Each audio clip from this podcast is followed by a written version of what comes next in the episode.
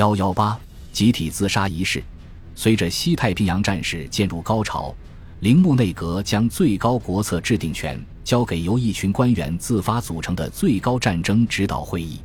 该会议的参与者包括首相铃木贯太郎、外务大臣东乡茂德、海军大臣米内光正、陆军大臣阿南惟几、帝国陆军参谋长梅津美之郎以及联合舰队司令长官丰田富武。他们也被称为六巨头。五月上旬，在一系列会议中，六巨头提出了一个想法，请苏联做说客，说服美国结束这场战争。这个想法别出心裁，因为莫斯科方面已经告知东京，苏联不会续签苏日中立条约，所以问题关键在于，为了获得苏联的帮助。日本应该提供什么样的等价交换物，以及日本应该向盟军提出什么样的投降条件？此前，日本从未严肃地提出这两个问题。在重大挫折面前，日本领导层不愿意或没有能力用负责任的态度管理这个国家。这在五月二十二日六巨头召开的会议上再次有所体现。此刻，日军冲绳岛的首里前线遭受美军攻击，阵亡人数至少达五万人。梅津美之郎却说：“我们在冲绳岛前线还没有战败，现在是平局。我们为什么要摆出战败国家的姿态？我们应该以公平交换为基础进行谈判，以弱者的立场开始谈判，对我们没有任何好处。”按照高木总吉的说法，梅津美之郎说这番话的态度十分强硬，会议几乎无法进行下去。在日本这个有着悠久政治暗杀传统的国家。如果一名官员大胆公开自己的政治分歧，将是一件很危险的事情。阿南维吉、梅津美之郎和丰田富武已深感穷途末路，他们三人不可能与其他追求实用主义的同事达成共识。在这生死攸关的时刻，请一个中立国家为日本进行外交斡旋是至关重要的。然而，邪恶的政治博弈让这一建议无法得到应有的重视。日本政府顽固不化的战争政策，伤害的不仅是被困在冲绳岛上的普通老百姓，还有更多的日本民众。五月二十七日，密苏里号战列舰抵达冲绳岛的杜巨之威廉·哈尔西上将接替了斯普鲁恩斯的职务。尽管斯普鲁恩斯习惯性的希望在心理上坚持原则，但他已经心力交瘁。哈尔西问他。麦克阿瑟的陆军航空队正在采取什么样的措施来支援海军的军事行动？即将离职的斯普鲁恩斯冷冰冰地回顾了一番第五航空队在台湾岛战役的表现。据估计，在这场战役中，乔治 ·C· 肯尼将军率领的第五航空队摧毁了日本在台湾岛上百分之八十的工业生产能力。斯普鲁恩斯说，他们炸掉了很多糖厂、火车和其他生产设备。同时补充道：“第五航空队几乎没有采取任何措施压制日军的空中力量。”斯普鲁恩斯曾与阿诺德发生过口角，因为阿诺德命令负责冲绳岛机场建设的将军暂缓新战斗机跑道的修建工作，优先建设供轰炸机使用的新设施。当时，柯蒂斯·里梅公开反对使用 B 二十九轰炸机执行战术任务。比如轰炸神风特工队机场，而斯普鲁恩斯则迫切需要陆军航空队在某些地方挺身而出，给舰队一个喘息的机会。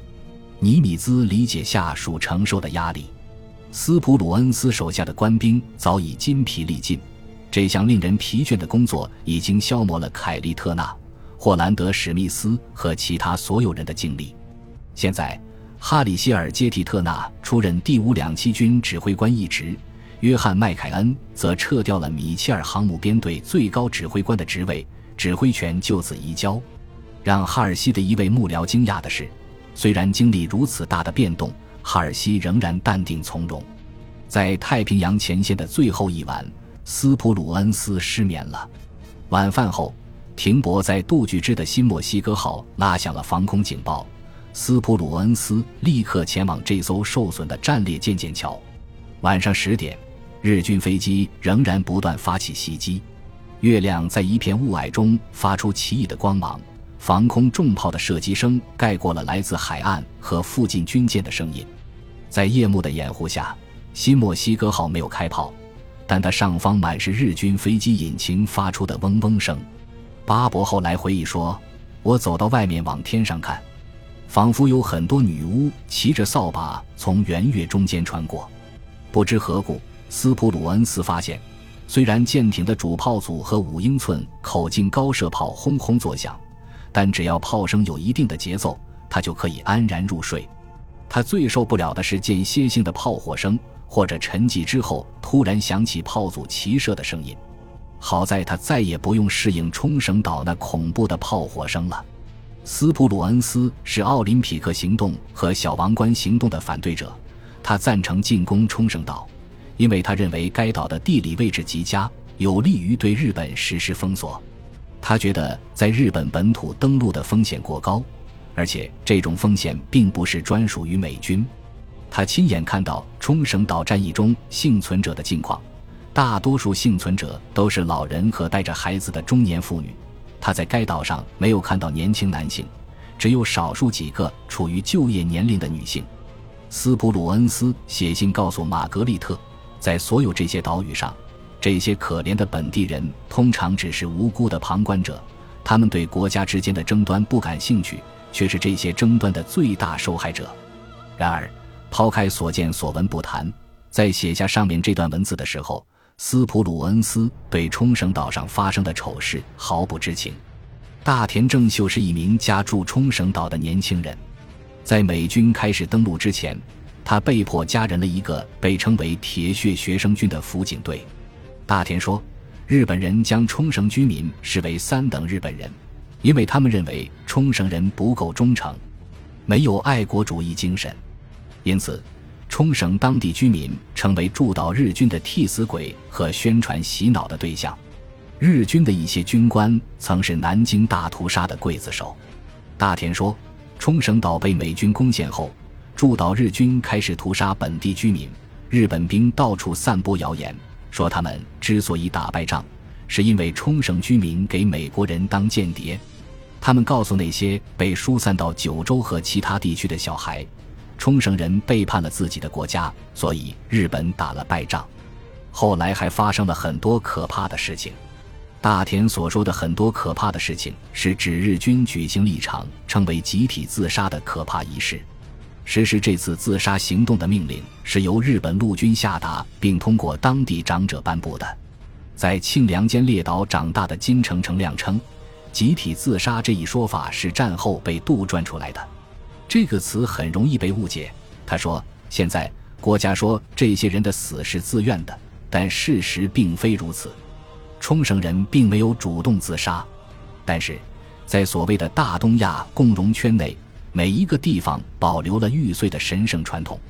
按照宫城春建的说法，每个人凭直觉意识到自己应该做些什么，他们开始手忙脚乱地穿上临死前的衣服。”他们为自己的孩子穿上最好的衣服，把家里剩下的饭菜吃完，然后趁着海军半夜轰炸的间隔离开自己居住的山洞，往神庙方向走去。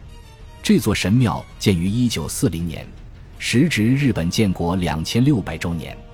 神庙是为了超度战争亡魂而建，那里是岛上一个重要的聚会场所，也是社区的中心。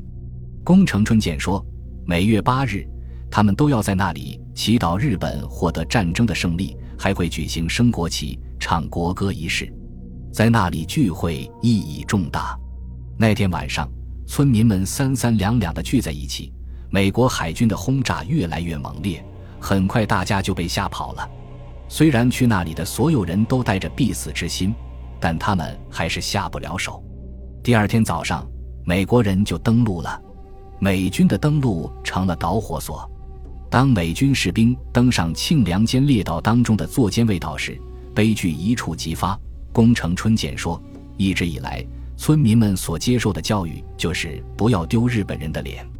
这种教育是以天皇为中心强加在他们身上的，不准使用你们的方言，不准以冲绳文化为重，要与日本人齐心协力。这样的观念已根植于他们内心深处。如果他们被美国士兵抓住，会发生什么事情呢？参加过侵华战争的日本老兵以南京大屠杀为例，日本人做了这种事，他们会说，美国人自然也会这样做。你们最好先杀掉自己的孩子，然后自杀，这好过被美国人羞辱、虐待、侮辱和强奸。我记得我们杀的第一个人是自己的母亲。金城成亮说，那些手里拿着刀或镰刀的人割断他们手腕或脖子上的动脉，但我们没有这样做。我们用绳子自杀。当我们要亲手杀死养育自己的母亲时，大家都泣不成声，迟迟不愿动手。我记得很清楚。最后，我们不得不搬起石头对着他们的脑门砸下去。我们就这样杀死了自己的母亲。然后，我和哥哥开始杀弟弟和妹妹。那里犹如人间地狱。宫城春见的奶奶惊慌失措，她想死的痛快一点。她丈夫想用绳子把她勒死，但她力气不够大，只能作罢。然后，他又试着用折叠剃刀了结妻子的性命，却弄得一团糟。宫城春见小姨的喉咙上挨了一刀，他以为他死了，结果他并没有死。他睁开眼睛，看到一名美国兵正低头看着他，他们的眼神不经意间相遇了。宫城说他大吃一惊，然后赶紧闭上双眼，但士兵轻轻地剥了一下他的眼皮，他只能再睁开眼睛。他想屏住呼吸，但你也能想象得到，这是不可能的。那位美国士兵把他抱出山洞。那年他十八岁，完全记得山洞里发生过的大多数事情。他说，当他的喉咙被割了一刀时，他并没有觉得痛，鲜血涌出刀口，身体感到一股暖流流过，随后他就昏昏欲睡。山洞变成了一片血海，每个人都躺在别人的鲜血中。如果说与敌人的第一次接触就让那些对领主没有太多感情的冲绳老百姓遭受了这种噩梦，那么进攻日本本土也许会给那些在种族问题上持错误立场的日本平民造成更大规模的灾难。与火攻东京相比，它所带来的恐惧感是截然不同的，而且会带来深远影响，甚至使前者相形见绌。由于驻冲绳岛的日军没有精确名单。所以很难计算出冲绳岛战役中日军的伤亡人数。据权威机构统计，日军阵亡人数约为六点五万人，冲绳岛籍士兵阵亡二点八万人，平民死亡九点四万人。在全面战争中，死亡的方式有很多种，有人却偏偏喜欢用道德标尺去衡量他们，这种做法显得武断而荒谬。他们将冲绳岛上的暴行分门别类。从而为数万甚至数十万伤亡人数找到一个可接受的理由。斯普鲁恩斯很反感这种人，他说：“这些人简直多此一举。美国要赢得这场战争，而这场战争早就超越了所有所谓的伦理道德界限。”冲绳岛战役结束后，美军才知道前路有多艰难。政策制定者们不再热衷于谈论色班岛的伤亡率。冲绳岛战役中，美军的伤亡人数预示着他们在之后的奥林匹克行动和小王冠行动中必将付出更为惨重的代价。麦克阿瑟的参谋们已经意识到日军正在本土大量集结，他们开始修正没落行动的预计伤亡率，不再以色班岛伤亡率作为基础。以此为基础的话，美军在没落行动中将有五十万人阵亡。他们采用了一种名为“不祥率”的全新衡量标准。此前，美军预计每阵亡一名美国士兵，日军就要付出七人阵亡的代价。但根据冲绳岛战役的经验，他们将这个比例改成了一比二。无论在冲绳岛还是在附近岛屿，日本人都表现出对死亡的狂热崇拜。太平洋司令部驻关岛指挥部和美国媒体也注意到这一点。整个日本。赫伯特·比克斯写道：“都想通过集体自杀的方式实现民族救赎。”李梅手下的飞行员加大了宣传力度，他们散发了数百万张传单，号召日本国民反抗军国主义分子。不可否认的是，这个号召实事求是，具有独特的道德力量。本集播放完毕，感谢您的收听，喜欢请订阅加关注，主页有更多精彩内容。